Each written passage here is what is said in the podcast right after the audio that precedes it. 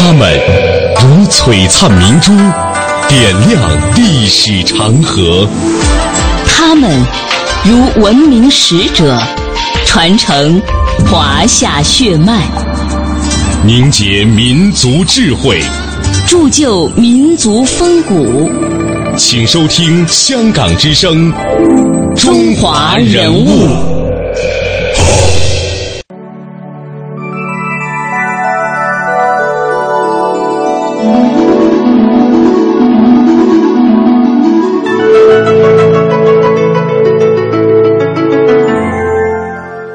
读中华人物，启迪智慧人生。各位好，我是郑博。大家好，我是君阳。今天的中华人物呢，我们将和各位一起走进的是国学大师、北大哲学系的终身教授，同时呢，也是中国文化书院创院的院长汤一介。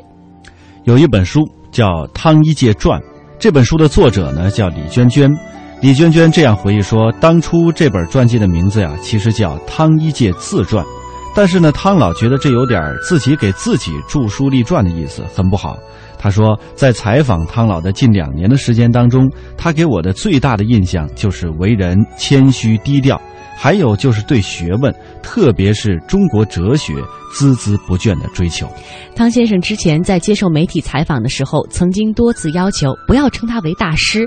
在这部传记当中呢，也有专门的一节是写他自己的观点，就是反对称自己为大师。汤先生说：“我真正开始做哲学和哲学史的研究，确切的说是在一九八零年。那个时候我已经五十三岁了，但是我没有气馁，仍然希望能为中国哲学和中国文化尽一点力。但是毕竟最好的年华过去了，要想真正的成为一名有创造性的、有重大影响的哲学家，已经不可能了。虽不能尔，心向往之。尽管老人对自己的成就非常的谦虚，但是他在。”中国文化史上的贡献却是不可磨灭的。如果仅仅从房子的大小来看，在一些人的眼里，汤一介住的地方和他哲学大家的名望相比，似乎有些不太相称。特别是家里的藏书，更是占据了屋子的绝大部分空间。在北大校园里面，还有另外三个藏书室。再有一个就是，我在密云买了一套房子，就专门藏藏书的，所以我的藏书大概有五万多册吧，再加上杂志有两万多册，一共就七万多册。其实，这些书汤一介已经捐给了母校北京大学，不过为这批书专门修建的图书馆还没有建好。所以，还暂时存在他的房间里。把自己的藏书捐给北大，是汤一介的夙愿。对他来说，这里是他走上哲学之路的起点，也是他的父亲国学大师汤用通曾经传道授业解惑的地方。我们在北大时间很长，当然对北大非常有感情，而且这个。书都是，呃，我们精心挑选的。如果打散了就没有意义了，它必须整体保管，这样才有价值、有意义。汤一介生于一九二七年，著名哲学家，中央文史研究馆馆员。这次汤一介捐给北大的图书，很多都是传世珍品。其中善本书七十二种，五百余册。他的父亲汤永通先生没批的稀有本两百余册，敦煌《唐写经》一卷。这批代表着中国传统文化的书籍，是汤一介收藏多年的精品。而如今，他自己也正在编辑着另外一部精品巨著《儒藏》。这套《儒藏》现在已经出了五十四本。但是我们交给出版社还有差不多二十本，所以这样加起来就差不多八十，来八十本左右吧。但是要完成这个工程，像这样的版本本子一共是三百三十本，这要到二零一五年才能完成。从汉朝汉武帝时期起，儒家学说逐步成为中国古代社会的正统思想。如果从孔子算起，儒家学说绵延至今已有两千五百余年的历史了。而儒藏，指的就是儒家著作的总汇，它是由汤一介在二零零二年提出编纂的。这是一个极其浩繁的工程，最终他将整理收编近万部儒家经典，预计二零一六年编纂完成。人物穿越时空，人生启迪智慧，人文润泽心灵，人性彰显力量。香港之声，中华人物，为你细数那些被历史。记住的名字。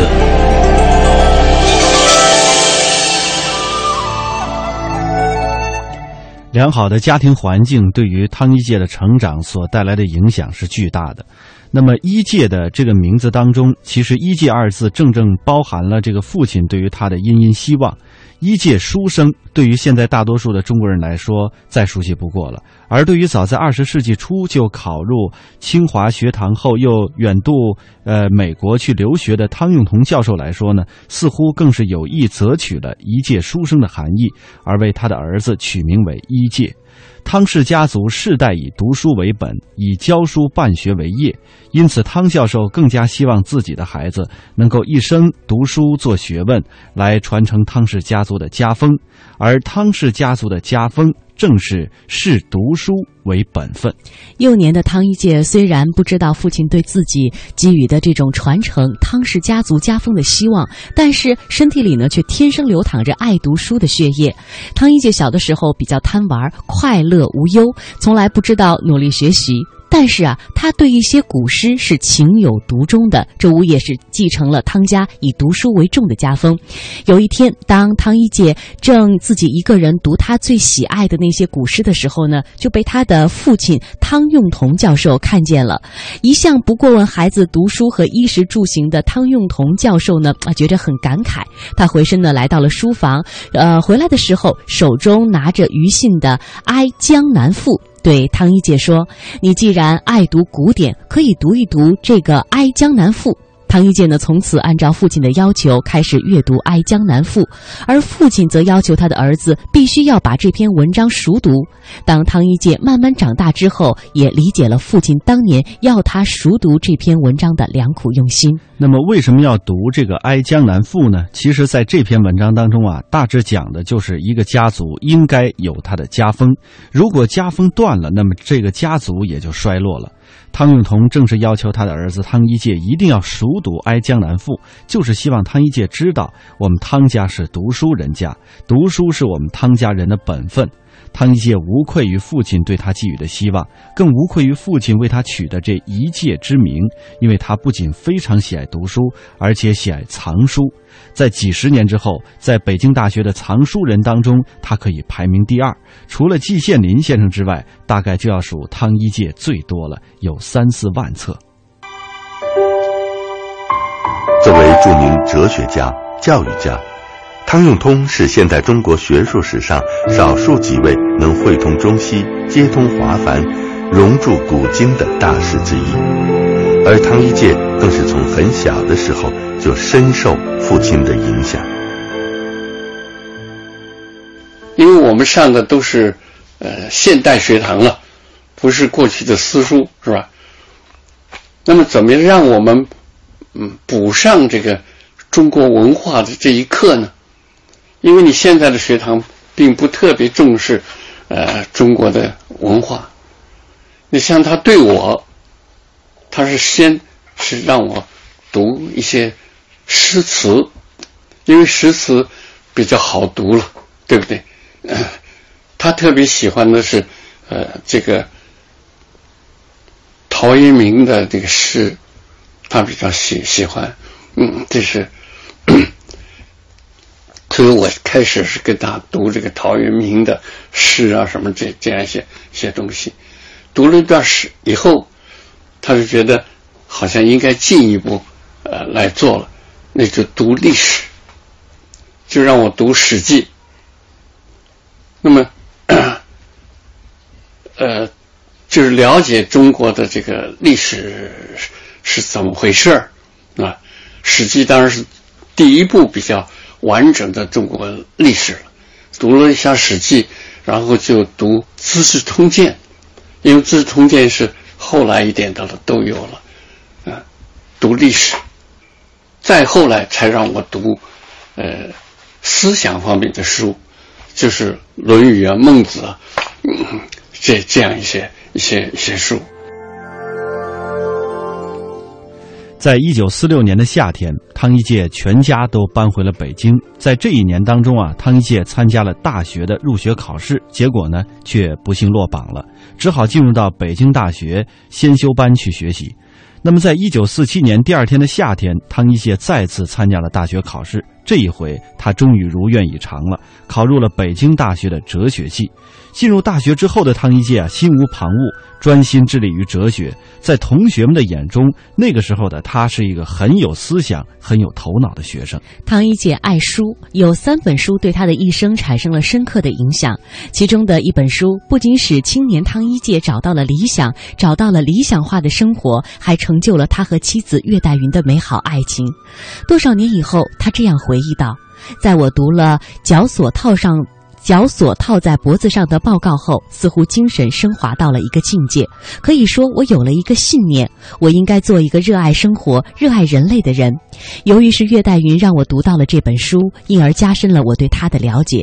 后来，我们由恋爱而结婚了。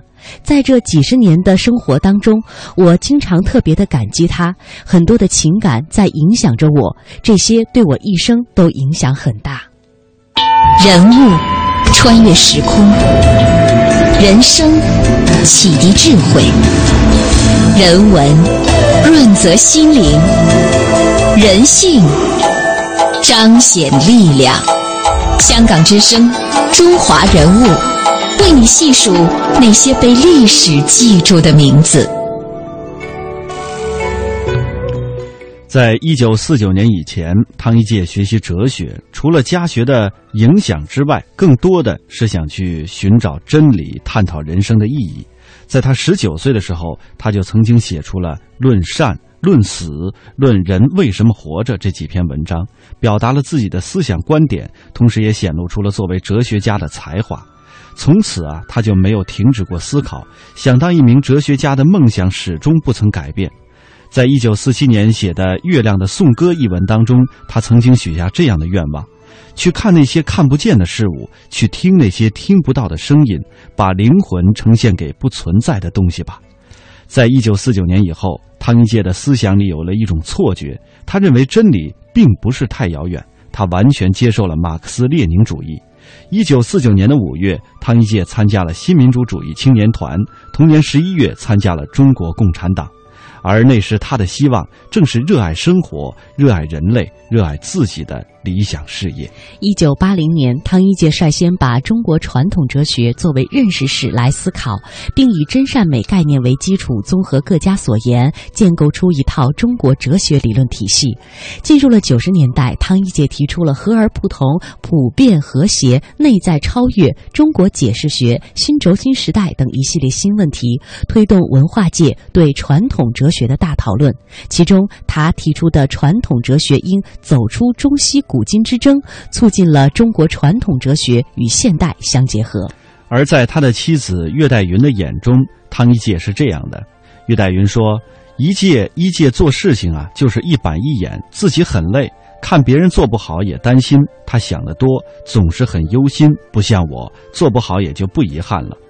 他说，一介的知识很广博，却几乎没什么其他的爱好，不抽烟，不喝酒，不爱应酬。喜欢听的歌也是那几首，喜欢看的就是几部好莱坞上世纪三四十年代的电影，知心朋友也就几个。他是个恋旧的人。他同时说，一介生活很朴素，吃的菜就是那几样，对穿的也不太讲究。他冬天戴的帽子是毛毛线的，我非常想给他换一个皮的或者是呢的，他是死活不同意。他其实是个很重感情的人，很爱小孩，也很喜欢你们年轻人。但是啊，他不是很容易表现出来。和他聊得久了，他就会把掏心窝的话都说出来。其实，汤一介先生和岳黛云的爱情堪称是燕园的一大佳话。那是一段怎怎样维系了六十年的爱情呢？我们来听两位主人公他们自己的讲述。在天气晴朗的时候，如果没有特别重要的事物缠身，汤一介几乎每天都会和岳代云出去散散步。这两年，岳先生的腿脚有些不方便，汤先生就这样扶着他下楼梯。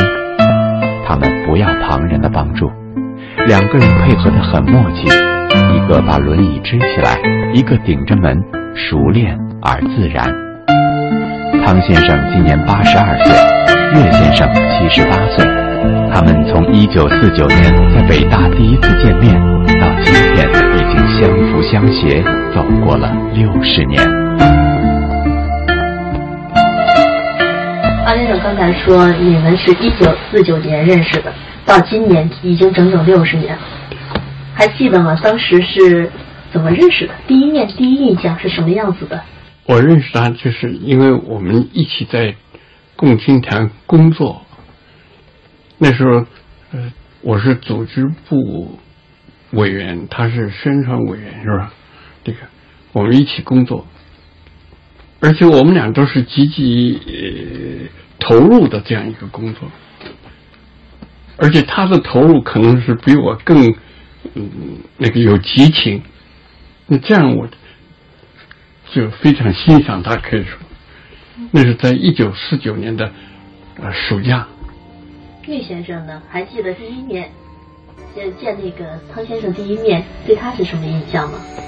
就是我对他最有印象的，就是有一次我们两个到天坛去玩，那时候已经开始认识了，可是还没有什么太多印象嘛。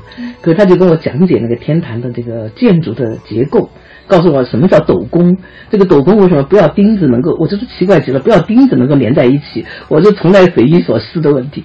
他讲的那么透彻，这个斗拱是中国怎么来的？这个建筑历史，哎呀，我对这个人很崇拜。我说他怎么知道这么多事情哈？所以这一点我就觉得他对他印象很深。然后我们一起做团的工作嘛，就是呃，我他那时候是。你是组织委员，当时我是宣传委员什么的。呃，有时候他就觉得我太张扬了，好多时候他也批评我。然后我觉得还有一次印象很深，就是我们一起去劳动。那个时候，呃，常常在这个夏天吧，会要做义务劳动。我觉得我们到南远的一个水田去劳动，那个水田中间有一个小有一个小的平地哈，干的地方。后来休息累得不得了，因为没有做过这种水稻，那个是很累人的。后来我们就就躺在那个躺在那个草地上休息，很累嘛。我们就躺在一块，好多人不是一个，他就揪了几根小草搁在我这个口袋里头。他说：“他说也许我们可以决定我们一个新的关系吧。”哎呦，我当时就很感动，说这个人怎么那么浪漫？啊，是的，让我想到了一部日本的电视片，叫做《草戒指》啊。这个倒没有，当时没看过这电影。他就那个随便一个青草绿草，就刚刚是春夏之交嘛，很很美的，还是很有香味的。就搁在我这个，我当时我穿的是一个工裤，还得当时很新，很新穿一个工裤，这上面一个一个大口袋。口袋，我就装了几个小草搁他那里。嗯，他说也许我们都会进一步发展吧，这个就非常含蓄，就没有讲什么别的，也没有什么我喜欢你这类的话。可是这个已经非常感动人了，就是说已经至少是以心相许吧那种感觉。所以我我觉得这个人特别有情趣，而且特别含蓄，又特别有学问。我当时就是很崇拜他，其实就是那种样子。其实我是不值得崇拜的，因为我是学过梁思成的中国建筑史，那我当然可以讲的那个什么斗拱乱七八糟的东西，这并不是我自己有多大的学问，是吧？而且我非常欣赏他的原因就是 他的工作非常投入，非常有激情。那时候。汤先生二十二岁，儒雅内敛，才华横溢；岳先生十八岁，热情奔放，充满激情。共同的追求让他们彼此欣赏，性格上的反差又让他们相互吸引。在北大的那些激情燃烧的岁月里，写满了他们至今记忆犹新的片段。呃，五零年，在北京大学。开了一个萤火晚会，因为他的五四是五五四五四对五四五零年的五四嘛，对对不对？五零年五四开那萤火晚会，他在组织，我们全体的团委那时候我们已经不在总支工作，我们是是团委，我是是宣传部长，他是文呃群众文化群众文化部的部长，嗯，他组织这个。我觉得他怎么那么有才能，把这个晚会组织的那么好，呃，那么美，呃，那么有激情，那么感动人。我们所有的团委、团委书记什么这些，都坐在那个那个那个窗口上看。那个时候您就印象特别深。哎，我就特别深。那个时候就是也是有些创意，就是我们烧了一一一盆很大的篝火，那个很大一一团火，然后围着那个火就跳那个团结就是力量那个集体舞，呃，大家都很激动嘛，所以那个时候这学生也非常高兴，所以那个时代多么的多么的富有激情，嗯，是啊，大家都是好像都是非常奔放的那种感觉，嗯嗯，可是要组织这么多人的确也不容易，那时候也也才上千人的，嗯。在茫茫人海中，你们俩发现了彼此，都是从革命里边来发现的，对，确是那样。嗯，你看义务劳动啊，或者说是这种大的这个群众运动啊，或者是这些，嗯，还有我们可以说都是非常爱学习的人。那在那个嗯旧北大那个有一个图书馆，图书馆楼下是有两个大的那个那个阅览室。我没事情的时候，他坐在那个阅览室，我坐在另外一个阅览室。我们从来不坐在一个那个阅览室，我们不想干扰，就是我们就认真的那个呃读书。而且在那个呃图书馆要拥挤的时候，人多的时候，我们也找不着位置，我们就跑到景山，景山下面有个图书馆，图书馆没有人，我们就在那儿读书读读书。读完书之后，我们。呃，就爬爬山，爬山我们不走正路，我们常常走那个后山路走，爬树，走那个没有路的路，觉得这个很有意思。人物穿越时空，人生启迪智慧，人文润泽心灵，人性彰显力量。香港之声，中华人物，为你细数那些被历史。记住的名字。